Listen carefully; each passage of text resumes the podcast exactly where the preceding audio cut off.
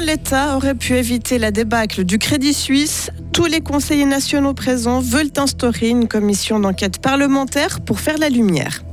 Les sept préfectures réclament davantage de bras pour étudier tous les dossiers qui arrivent sur leur bureau. Et des chercheurs fribourgeois ont développé un outil informatique pour débusquer les cartels. Météo bien ensoleillé jusqu'en euh, début de semaine prochaine. Risque orageux plus élevé demain et durant le week-end. Delphine Bulliard, bonjour. Bonjour. Le Conseil national a été unanime ce matin à Berne. Il a voté en faveur de la création d'une commission d'enquête parlementaire chargée de faire la lumière sur la débâcle de Crédit Suisse. Aucune voix discordante, mais une dizaine d'absences, dont certaines à l'UDC par exemple, pourraient cacher du scepticisme. Le Conseil des États doit à son tour ratifier cette CEP demain. Reste à savoir ce qu'elle pourra mettre en lumière.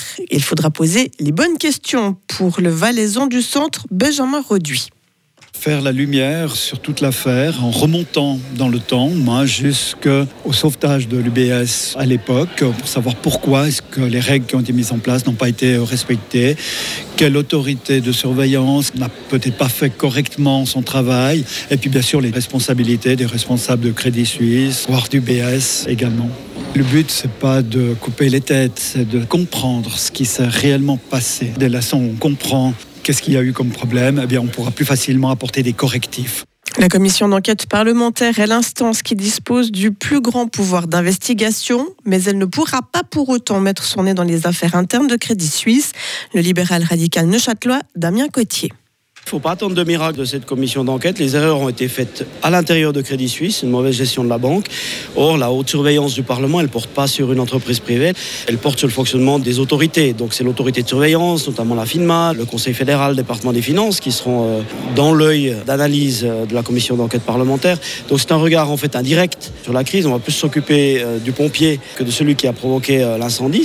Mais il est quand même important d'aller regarder si les pompiers ont travaillé correctement, s'ils ont été informés à temps, avaient les moyens d'agir ou s'il faut prendre des mesures.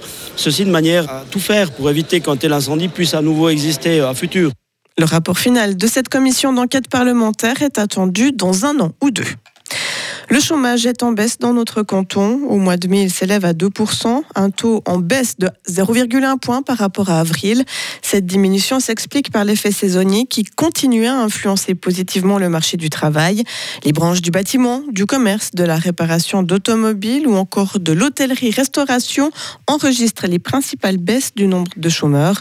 Le taux de chômage national a lui baissé dans la même proportion pour s'établir à 1,9% préfecture cherche juriste. Les six préfets et la préfète demandent en cœur d'avoir plus de moyens à disposition. Les tâches des employés des sept préfectures fribourgeoises ont beaucoup évolué ces dernières années. C'est le constat tiré hier à l'occasion du bilan de l'année 2022. Isabelle Taylor.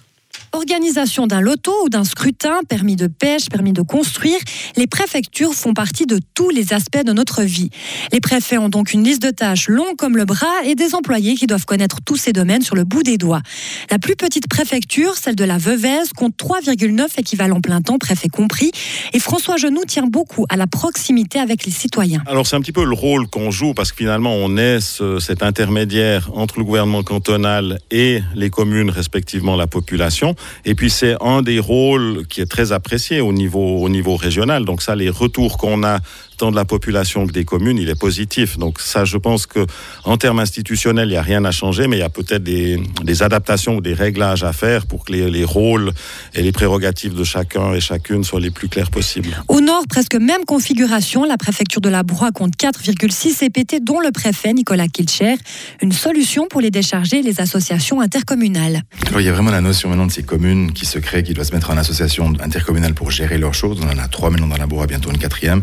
Et je pense qu'à ce niveau-là, on doit travailler sur la gouvernance, peut-être avoir des syndics qui s'impliquent plus au niveau de la région, pas seulement dans leur commune, mais aussi dans l'association à but multiple, c'est ce qu'on souhaitait mettre en place, où vraiment on aura un pilotage coordonné pour l'intérêt de la région et de son district. La plus grande des préfectures, celle de la Sarine, compte 12,1 EPT.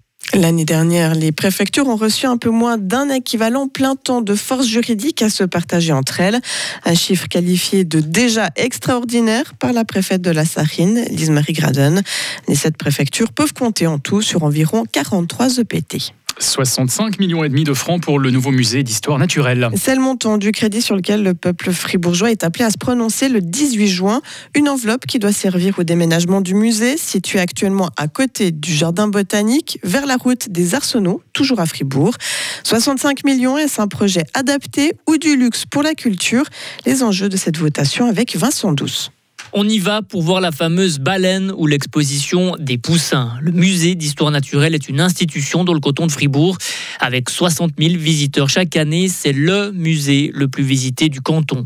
Problème, l'actuel bâtiment est trop petit et désuet. Pas de toilettes pour les visiteurs, pas de place pour accueillir les élèves des classes fribourgeoises, pas de cafétéria ou de place pour manger un sandwich. Le musée n'offre simplement pas ce qu'un musée devrait offrir en 2023. D'accord, mais ce n'est pas une raison pour investir 65 millions. L'UDC est le seul parti à s'opposer à ce projet de déménagement qui reçoit le soutien d'une large coalition politique, culturelle et scientifique. Il y a d'autres priorités pour l'UDC, d'autres investissements plus importants qui arrivent. Le parti craint aussi avec ce projet la hausse des coûts d'exploitation. Si le crédit de construction est accepté, le nouveau musée devrait ouvrir ses portes en 2028 dans l'ancien dépôt de l'Arsenal. Et puis la fameuse baleine a-t-elle besoin d'une nouvelle maison? Kirtana Vikramasingam, conseillère communale socialiste bulloise, et Nicolas Colli, député UDC au Grand Conseil, sont les invités de Vincent Douce. Ils en débattent ici même dans une demi-heure. Actualité internationale à présent avec le pape François qui va être opéré en urgence sous anesthésie générale cet après-midi à Rome. Le souverain pontife de 86 ans souffrirait d'un risque d'occlusion intestinale selon le Vatican. Cette intervention chirurgicale rendue nécessaire par l'aggravation des symptômes entraînera plusieurs jours d'hospitalisation. Un outil informatique pour débusquer des entreprises qui se sont arrangées pour faire gonfler les prix. Grâce à l'intelligence artificielle, des chercheurs de l'Université de Fribourg ont développé un algorithme qui peut identifier des sociétés qui forment des cartels lors des appels d'offres publics.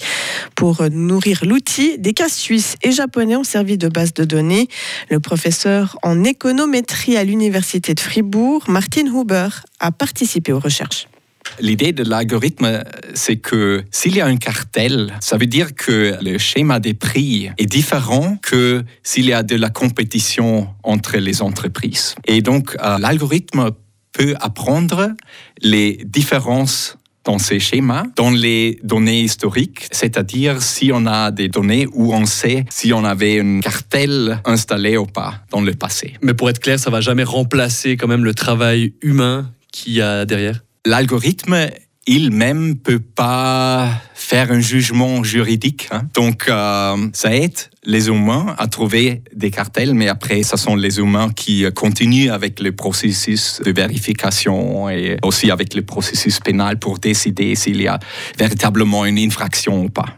Et sachez que le taux de réussite de cet algorithme dépasse les 90%. L'outil a été capable d'identifier correctement 19 entreprises sur 20, soit comme membres d'un cartel, soit comme concurrents honnêtes. Retrouvez toute l'info sur frappe et frappe.ch.